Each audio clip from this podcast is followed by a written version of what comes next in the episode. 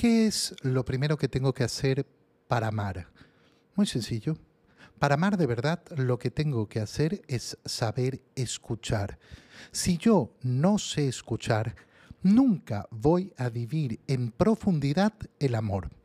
Claro, podré vivir amores de muchos tipos y podré llenarme de muchos sentimientos, pero la plenitud del amor, la profundidad del amor, solo se consigue si yo sé escuchar. Esto es muy importante porque cuando nosotros hablamos del amor de Dios, funciona exactamente igual. Yo no puedo decir que amo a Dios si no lo escucho, si no sé escucharlo. De hecho, cuando uno contempla el mandamiento, los diez mandamientos, es precioso. ¿Por qué? Porque cuando Dios le habla a Moisés al pueblo de Israel, lo primero que le dice es Shema, escucha. Después van a venir los mandamientos, pero lo primero para que puedas eh, conocer los mandamientos es escuchar. Si yo no sé escuchar, ¿cómo voy a saber lo que Dios quiere de mí?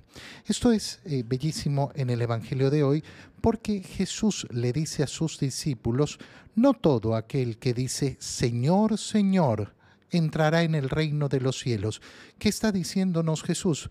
Oye, el camino no es un camino de hipocresía, no es un camino de apariencia, no es, ay, sí, yo, Diosito, Diosito, uy, Diosito, lo principal. No es aquel que dice Señor, Señor, sino aquel que cumple la voluntad de mi Padre. Y después continúa diciéndoles, miren, aquel que escucha mis palabras y las pone en práctica. Qué importante es esto, ¿por qué? Porque muchas personas creen que basta con creer en Dios. La verdad es que creer en Dios es bastante fácil.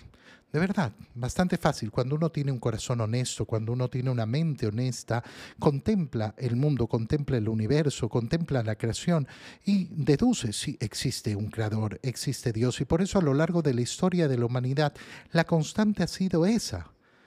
Creer en Dios, eso es lo más fácil que hay. Pero nosotros tenemos que creerle a Él, creer en sus palabras. A mí me toca muchas veces hablar con personas que me dicen, uy, yo amo mucho a Dios, en serio.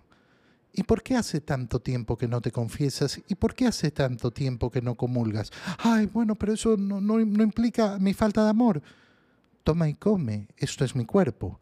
Por eso el Señor nos va a decir, el que eh, quiere caminar verdaderamente, el que quiere ser prudente, va a escuchar mis palabras y las va a poner en práctica. Pero aquel que no, eh, no, no pone en práctica lo que escucha, ¿qué es? Un hombre que ha construido su casa sobre arena, es decir, ha construido en la nada. Yo quiero construir mi vida sobre la roca que es Cristo.